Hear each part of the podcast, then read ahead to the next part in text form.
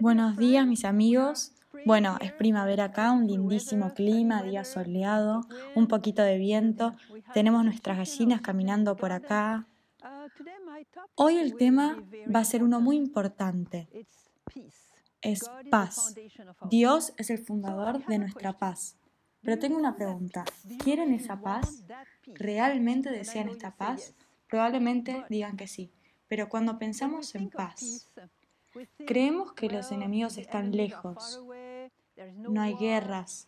Tengo para comer, techo, trabajo, salud. Todo anda bien.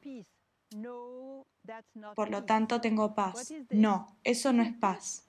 ¿Qué es esto? Es la humana, tranquilidad, terrenal. Y sabemos que puede caer en cualquier momento.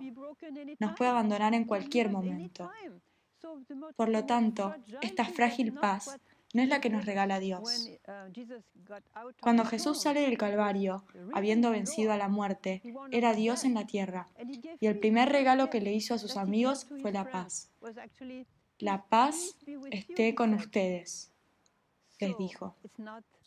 Entonces, la paz del Señor no es esa paz que se piensa, no es tranquilidad. Podemos tener paz en medio de una guerra, podemos tener paz aunque estemos enfermos, podemos tener paz aunque hayamos quedado viudos y hayamos perdido a nuestros seres queridos. La paz es algo distinto. Pensemos en hebreo, shalom. ¿Qué es shalom? Alguien que está con shalom es quien tiene el corazón lleno de Dios. La Santísima Trinidad está llenando por completo su alma. No hay vacío, no hay frustración, eso es paz. Y la podemos tener incluso en medio de una guerra. Jesús en la barca, en el medio de la tormenta, de las olas, estaba en paz. Estaba durmiendo, eso es paz. Dios es la paz. Así que cuando dejamos lugar a Dios en nuestro corazón, tenemos paz. Me acuerdo de Vizca, en la guerra. Fui a buscarla. Era una guerra terrible, sangrienta. Y le dije, no para provocarla, pero, Vizca, ¿tienes miedo?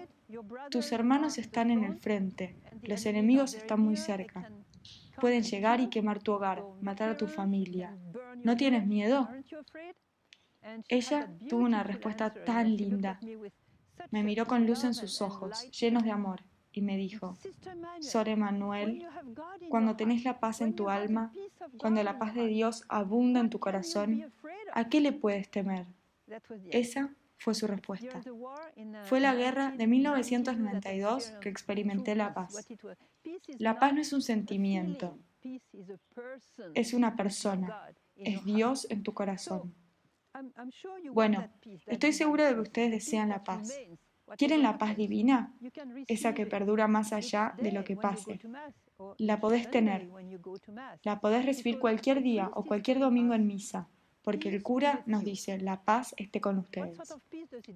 ¿Qué tipo de paz nos da entonces? La paz de Dios, porque en misa el cura está dejándose interceder por Jesús. Es la paz de Dios. A veces salimos de misa y seguimos teniendo ese tipo de sensaciones negativas, pensamientos negativos, complicaciones, preocupaciones. Pensamos en nuestros problemas. Pero si no fue dada la paz del Señor, ¿por qué no funcionó? Porque no estábamos abiertos porque ahí estábamos distraídos o no estábamos plenamente entregados y abiertos al regalo de Dios. ¿Cómo podemos estar abiertos? Les voy a dar unos ejemplos bien claros. Imagínense que soy un hombre que digo, soy un hombre muy bueno, muy católico, porque voy a misa todos los domingos, pero hay algo raro, porque no tengo paz en mi corazón. Tengo miedo de estar enfermo, de terminar en cama, de tener problemas con el trabajo, con mi esposa, mi familia. No quiero sufrir, así que voy todas las semanas al médico. Hago todo tipo de chequeos por mi salud. ¿Es un buen católico este hombre? No. ¿Por qué? No se está abandonando a Dios. No está confiando en Dios.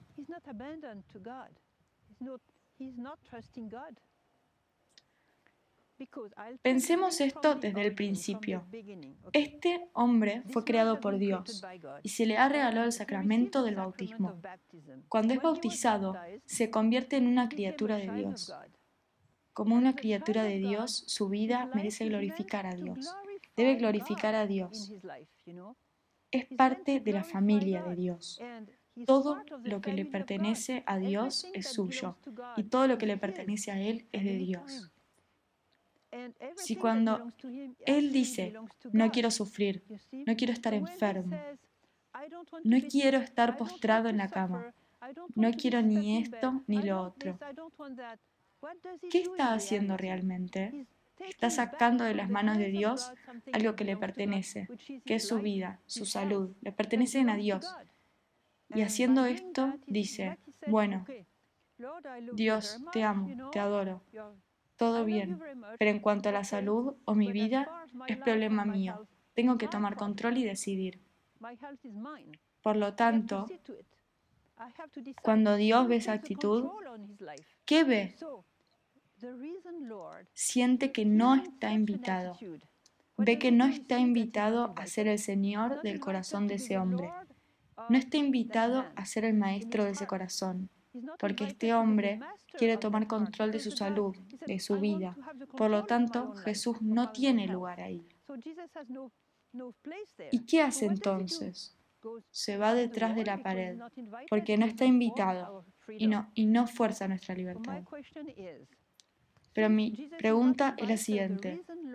En cuanto a Dios, no es invitado. El que triunfó sobre la muerte no es invitado a ese corazón. ¿Hay luz en ese corazón? ¿Hay luz en ese corazón? No. Si no hay luz, ¿qué hay ahí? Oscuridad.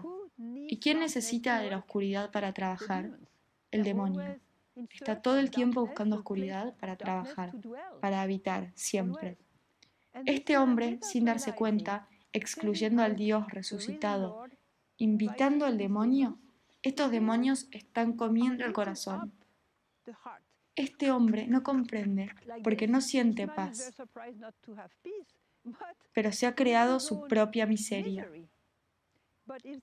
Pero si este hombre decide convertirse, decide invitar a Jesús a su corazón, al Dios resucitado, el victorioso, el maestro de su vida, el creador de su vida. Y por ejemplo, cambia su actitud y empieza a decir, Jesús, el objetivo de mi vida es glorificar tu nombre. Por lo tanto, si quieres que glorifique tu nombre con una buena salud, buenísimo, dámela. Pero si tienes en algún momento algún otro plan para mí, está bien también, porque sea con salud o no, lo que sea, buscaré siempre glorificar tu nombre. Incluso si estuviese enfermo, también podría glorificar tu nombre, Señor. Por lo tanto, decide por mí, porque soy tu Hijo amado, confío en ti, en cualquier cosa que decidas por mí.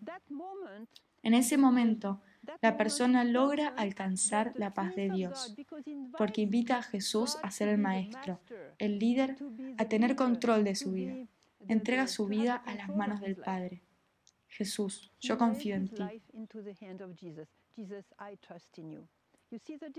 ¿Reconocen la diferencia? La primera no tiene paz, la segunda sí tiene paz. Un segundo ejemplo, también muy claro. Uh, Digo, soy un gran católico, voy a misa todos los domingos y soy millonario, tanto que no puedes ni imaginarte lo millonario que sos. Y ahora me jubilé, um, así que tengo todo el tiempo para hacer lo que quiera con mi plata. porque me la gané, no la robé, me la gané.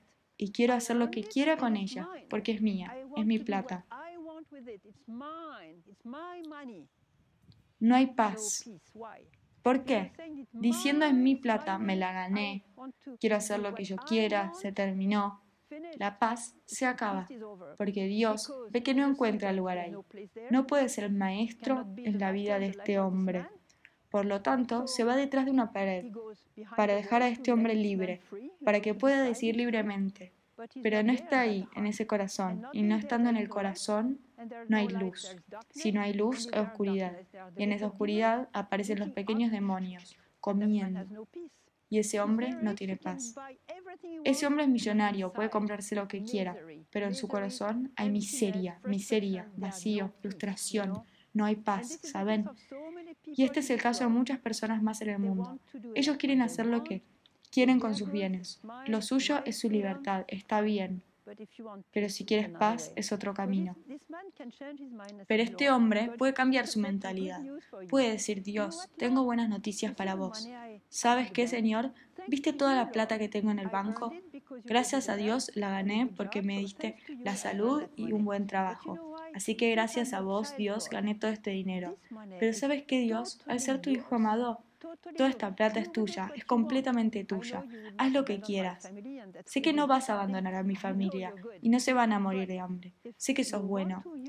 Así que, si quieres usar esta plata, úsala, porque todo lo que tengo es mío.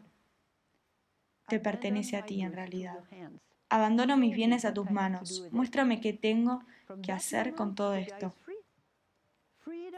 Desde ese momento el hombre es libre, libre del corazón. Y en vez de tener estos pequeños enemigos comiéndolo desde adentro, el corazón ha invitado a Jesús a su corazón como razón de vida. Y toda luz de su resurrección da luz. A la luz del Espíritu Santo en su corazón. Tiene paz, paz verdadera, que nadie puede sacarla porque es paz divina. ¿Entienden entonces la diferencia entre esta paz divina y el tener todo y tener cierta tranquilidad humana terrenal? Si se vendiese paz en el mercado, todos irían corriendo a comprarla. Pero es gratis. La paz verdadera es gratis. San Pablo dijo a la paz de Dios, que está por encima de todo entendimiento, es un tesoro, un tesoro que soñamos tener. Y buscamos la paz donde se pierde, en un mundo material, en las cosas humanas, en la afectividad. Y esta es la forma incorrecta.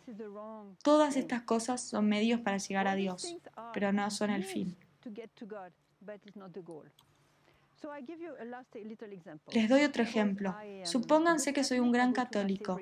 Voy a misa todos los domingos y perdono a todos, hasta a mis enemigos, excepto a mi mujer, porque no se lo merece, no se merece mi perdón. Llego hasta muy lejos perjudicando y no hay forma de que la pueda perdonar. No hay paz. Esta persona nunca tendrá paz de Dios. Esta persona nunca alcanzará la paz del Padre porque tiene amargura, rencor, hay rabia para con una persona, hay falta de persona. Por lo tanto, Dios no puede habitar ese corazón, porque esta persona toma la amargura en su mano como su propio bien. Se justifica por tener eso, como si estuviera bien, es su posesión. Piensa que tiene el derecho a sentir esa amargura. Es una traba ante la presencia de Dios, porque como decimos, perdona nuestras ofensas, así como también nosotros perdonamos a los que nos ofenden. Es la palabra de Dios. Hay momentos en los que es muy difícil perdonar, hasta casi imposible. Digamos, Jesús, toma, tú me conoces, esta herida es muy profunda. No puedo perdonar, pero sé que tú sí. Tú sabes perdonar. Pon toda tu misericordia en mi corazón y déjala crecer para que pueda al fin perdonar yo. Y funciona. Toma su tiempo, pero funciona. Así que si esta amargura, esta rabia, este rencor, este odio está en nuestro corazón, no tendremos paz. Por lo tanto, tenemos paz cuando nos abandonamos a las manos del Padre. Y abandono no es pereza, no es falta de responsabilidad. Porque cuando te abandonas a las manos de Dios, tienes que constantemente ajustarse a su plan. Y eso toma trabajo, atención, toma amor, toma oración. Así que a través de la oración dejamos entrar la paz en nuestro corazón la paz verdadera. Quiero invitarlos a chequear su corazón hoy, si me lo permiten. Me gustaría comparar su corazón con un castillo. Tomando la imagen, Santa Teresa de Ávila hizo esto. En ese castillo hay numerosas habitaciones, cámaras, Cada cuarto representa algo importante en nuestra vida. Mi familia, mi trabajo, mi carrera, mi salud, mi dinero, mi auto, mi casa, mis bienes, mi perro, mi comida, mi vestimenta, mi maquillaje, mi forma de presentarme a los demás, mis relaciones, mi deporte. Perfecto. Cada cuarto es algo.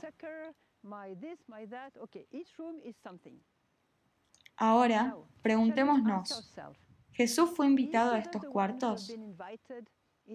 Recuerda a Jesús diciéndole a sus amigos, la paz esté con ustedes.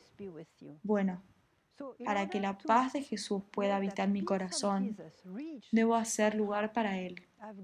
Y si hay lugar en mi castillo, para mi deporte, mi trabajo, mi carrera, mi familia, mi salud, mi dinero, lo que sea, y no he invitado a Jesús. Jesús sueña con entrar. Porque cuando dice, la paz esté con ustedes, Él ve todo esto, ve el castillo y todos sus cuartos, ve dónde fue invitado y dónde no fue invitado. Ve dónde puede tener el control de nuestras vidas y dónde no fue invitado a montar el control de nuestras vidas. Eso que no fue abandonado a las manos del Padre, de nuestro Creador, sueña con entrar. Ahora los invito a examinar cada rincón de cada cuarto de su castillo. Y cuando Jesús dice, la paz esté con ustedes, ve ese cuarto que le ha sido bloqueado por ahí, con la carrera, por ahí le decimos, Señor, yo te amo, pero en cuanto a mi carrera es mi tema. Puedo elegir por mí mismo, soy lo suficientemente grande. Capaz soy muy inteligente, este tema es mío. No te metas. Este cuarto está bloqueado y porque está bloqueado, ve ese cuarto que le ha sido prohibido y por lo tanto no hay luz ahí. Se pueden ver arañas, serpientes, escorpiones, animales horribles en la oscuridad. Apesta ahí dentro. Y van comiendo a ese hombre.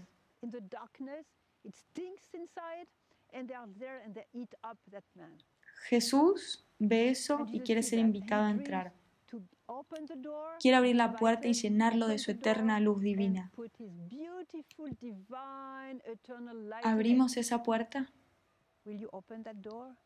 Le pedimos a nuestra Madre que recoja todas nuestras llaves, cadenas, trabas y todas estas grandes cosas que hemos estado usando, inconscientemente también, para evitar que Dios entre en nuestros corazones. Entonces, María, la Madre de Dios, es definitivamente la persona indicada para recolectar esas llaves, esas trabas, para que así su Hijo Jesús pueda entrar y así el Dios resucitado sea el invitado especial en nuestro corazón. Quiero que entiendan una cosa. Cuanto más quiero tener el control en mis cosas, en mis bienes, en mi trabajo, en mis seres queridos, hasta incluso en mis políticos, cuanto más quiero tener el control, menos paz tengo. Cuando más dejo a Jesús tener el control de mi vida, más paz tengo. Es exactamente lo contrario a lo que el mundo nos está enseñando. El mundo nos enseña que cuanto más control tienes, que tienes que tener el control de todo, ese no es el espíritu de Jesús.